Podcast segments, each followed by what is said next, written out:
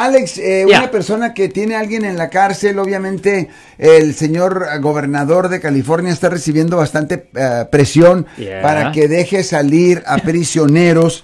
Eh. ¿Tiene una alguien que abogar por el prisionero para Ah, que lo dejen salir o en cómo? ciertas situaciones por el coronavirus ah, se han hecho ciertos argumentos para sacar a personas que han sido convictos de, de delitos no violentos, como la venta de sustancia controlada o droga.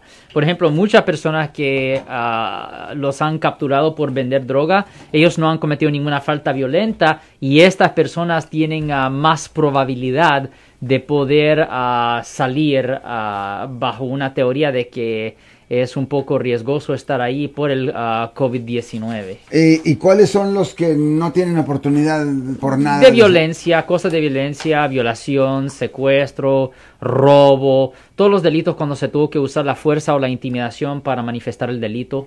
Pero, pero ayuda a abogar por alguien que está en el bote para tratar de sacarlo o la decisión se va a hacer arbitrariamente adentro del sistema. No, no, no, no. Es necesario hacer una moción. Un abogado privado tiene que abrir una audiencia para poder hablar con el juez. Lo siento por la interrupción, su video va a continuar monetariamente. Solo voy a mencionar que si usted ha sido acusado por haber cometido cualquier delito aquí en el área de la Bahía Norte, California, por favor no se espere, llame el nuevo teléfono que ven en la pantalla o llame para hacer una cita inmediatamente al 1-800-530-1800. Recuerden, yo soy el abogado Alexander Cross, abogado criminalista aquí en el área de la Bahía Norte, California.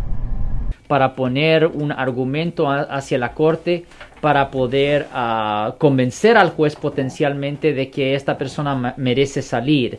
Eh, como dije, cuando se trata de personas que han sido acusados de delitos de violencia, no.